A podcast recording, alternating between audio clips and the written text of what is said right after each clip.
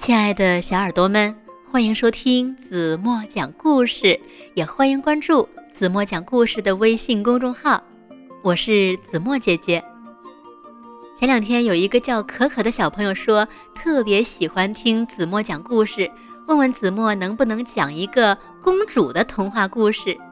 那今天呢，子墨就满足可可小朋友的愿望，为大家讲一个关于公主的童话故事。故事的名字呢，叫做《小公主苏菲亚之美人鱼》。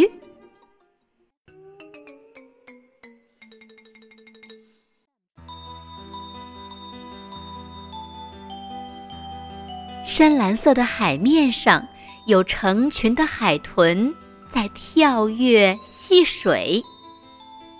苏菲亚和家人乘坐漂浮皇宫，正在进行一次。精彩的旅行，可是苏菲亚却还是沉迷于看书。今天，她在书中看到了关于美人鱼的传说，可是大家都不相信她，就连年纪最大的船长也不相信。船长说，他在海上航行已经十七年了，可是从来没有见过美人鱼，这只是一个。虚假的传说而已。这次海上航行，小白兔幸运草和邪恶的巫师赛克也来到了船上。赛克这次他不想要苏菲亚的保护石了，这一次来到这片海底的最深处有美人鱼的存在，他想要得到美人鱼的发卡。这个神奇的发卡能够带动整片大海的能量。如果得到了这个发卡，赛克就能控制整个魔法王国了。现在呀，他要去抓一条美人鱼了。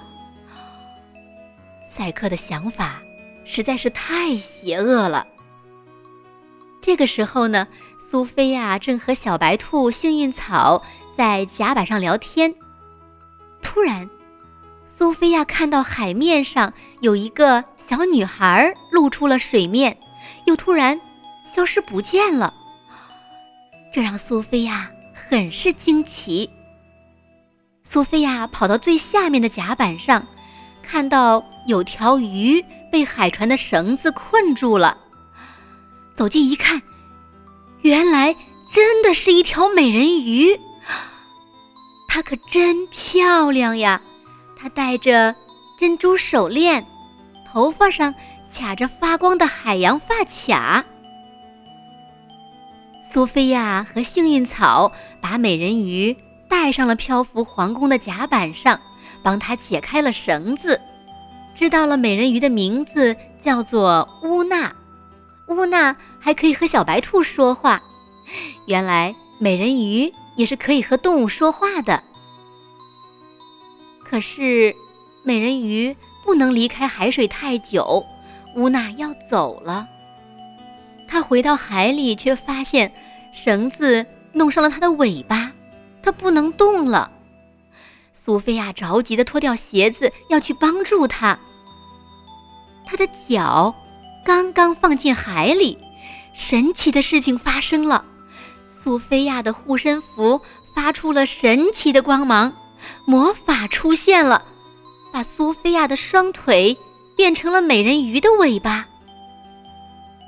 原来，苏菲亚在做一件善良的事情的时候，护身符就会给她力量，回报她的善行。现在，苏菲亚能够帮助乌娜回家了。苏菲亚呢，也想看看美人鱼的世界。但是，正在这个时候。邪恶的巫师赛克也利用魔法，把自己变成了一只丑陋的章鱼，进入了海底世界。苏菲亚在海底世界很开心，正要离开的时候，赛克突然出现，抓住了小美人鱼，要抢她的发卡。乌娜大声的喊救命。苏菲亚听见后。回到了海底皇宫，去找美人鱼皇后来帮忙。虽然美人鱼都很害怕人类，但是他们相信苏菲亚是一个善良的人。他们一起合作，找到了乌娜，把她带回了大海。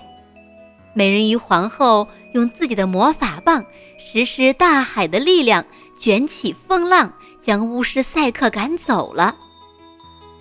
从此以后，美人鱼相信能和人类成为好朋友了。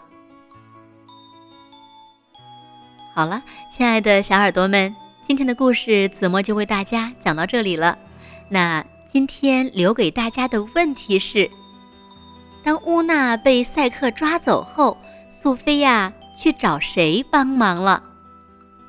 如果你们知道正确答案，就在评论区给子墨留言吧。当然了，小朋友们依然可以留言告诉子墨你们想听的故事，说不定子墨下一次讲的就是你们推荐的故事呢。好了，今天就到这里吧。明天晚上八点半，子墨还会在这里用一个好听的故事等你回来哦。轻轻的闭上眼睛，一起进入甜蜜的梦乡吧。晚安喽。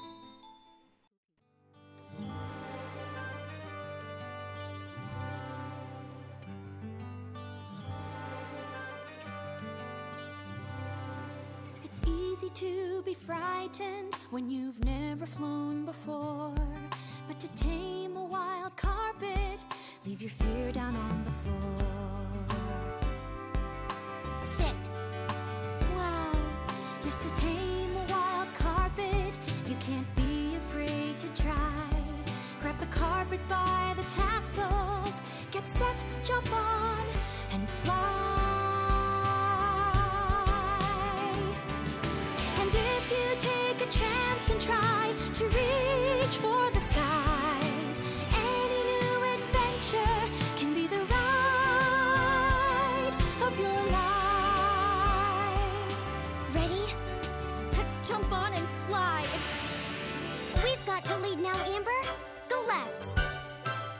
Sophia. Left. It's listening. It was listening. Tell it to go right. Together. Go right. Now left. We're doing it.